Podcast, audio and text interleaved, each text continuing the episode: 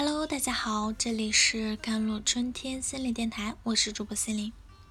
今天跟大家分享的文章叫做《家暴真的不是家事》，请勇敢的告诉全世界。拉姆是并非是一位主流的网红，在他的视频中，你很难见到精心修饰的脸庞，也并没有充斥着各种大牌。风吹草低，上山挖药，唱歌和笑容构成了他视频的主体。这个生活在四川阿坝州的姑娘，笑容永远那么治愈。人们喜欢看千里之外的拉姆努力生活的样子。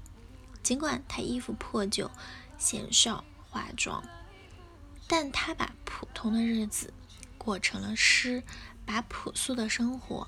做成了鲜花。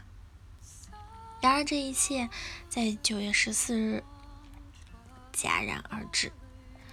据拉姆的姐夫回忆，那天晚上八点多，拉姆前夫唐某骑着摩托来到了拉姆家，车后面放着一把长四五十厘米的西瓜刀和一个五十斤的汽油桶，同时他身上还带了一把水果刀。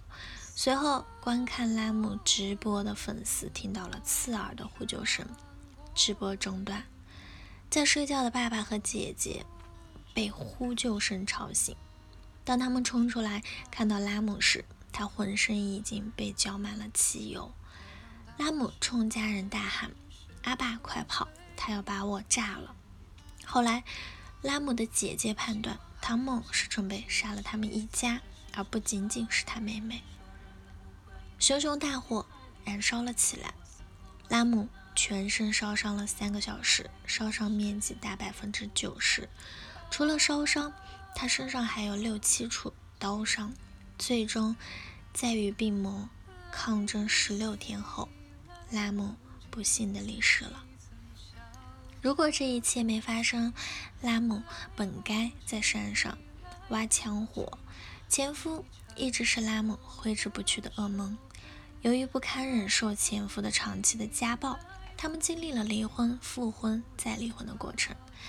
可即便如此，拉姆在视频中永远的，他的笑容是那么的如花，永远的充满了希望，永远一副不会被生活打倒的样子。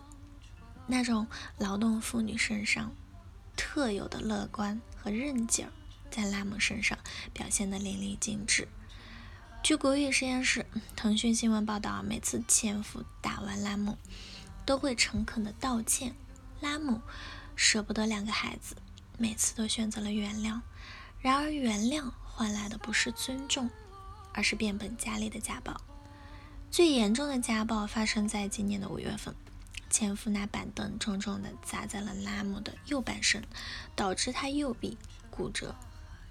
前夫一边磕头认错，发誓绝不动手，一边又把刀架在孩子的身上，威胁他不复婚就杀了孩子。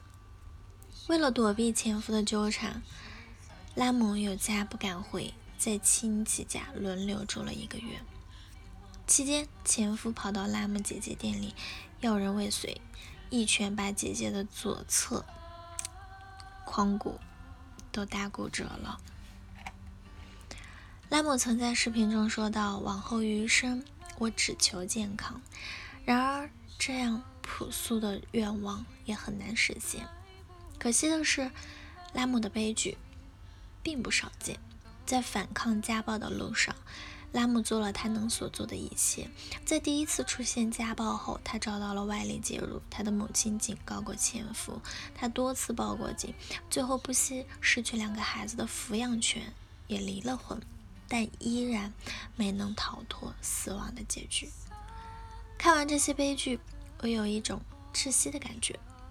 在一个公平、公正的社会中，那为什么会有人充满不安全感？我们的社会竟然有那么多的女性受害者，她们在本该温暖的家庭里被谩骂、被殴打、被虐待，却得不到有效的保护。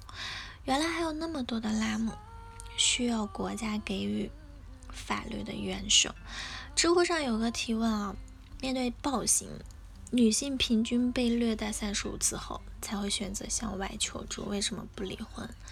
我看过一个高赞回答，不外乎以下几种想法：单亲家庭对孩子的成长不好，为了孩子我忍忍吧；家丑不可外扬，还是算了吧；离了婚的女人没人要，我可不想孤独终老。于是，因为害怕疼痛，害怕失去，害怕外在的闲言闲言碎语，他们选择了忍受，继续沉默。但沉默的背后是什么？暴力在婚姻中会成周期性的循环，会有愤怒继续起，暴力发生期、道歉原谅期和蜜月期四个阶段。所以，一旦有了第一次暴行，就一定会有下一次。在暴力循环的过程中，很多受害者由于没有选择反抗到底，导致之后更加的频繁的不断的暴力。慢慢的，受害人的独立意志啊被消磨，逐渐习惯被家暴，他们只能在不知不觉中让自己的人生被摧毁，越来越动弹不得。记得有一句名言：如果没有勇气远离海岸线，长时间在海上孤寂的漂流，那么你绝不可能发现新的大陆。所以，女人们，如果你正在遭受家庭暴力，嗯，不妨看看以下的三点：第一，抽身离开，别拿生命做赌注，因为你永远不知道下一次的。暴风骤雨会来的多么的猛烈！不要相信施暴者的眼泪，那只是他下一次暴力的润滑油；也不要相信他的下跪，那只是他下一次殴打的预备动作而已。越早离开，就越早走出泥潭。第二，寻求帮助，不要再用“生活以痛吻我，我却报之以歌”麻痹自己。面对暴徒。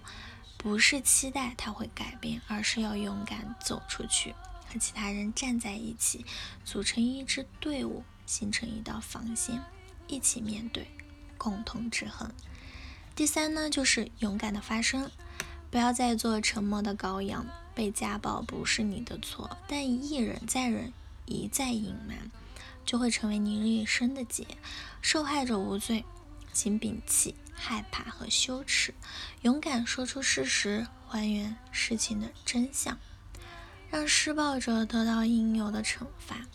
有句话说得好，在一段失败的关系里挣扎，就是对自己残忍。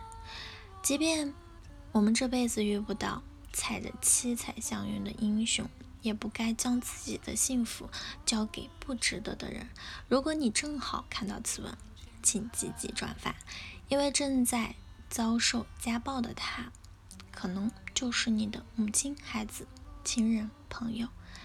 再强调一遍，家暴真的不是家事，请勇敢的告诉全世界，我们都是拉姆的坚强的后盾，我们对家暴永远零容忍。好了，以上就是今天的节目内容了。咨询请加我的手机微信号。幺三八二二七幺八九九五，我是 Celine，，我们下期节目再见。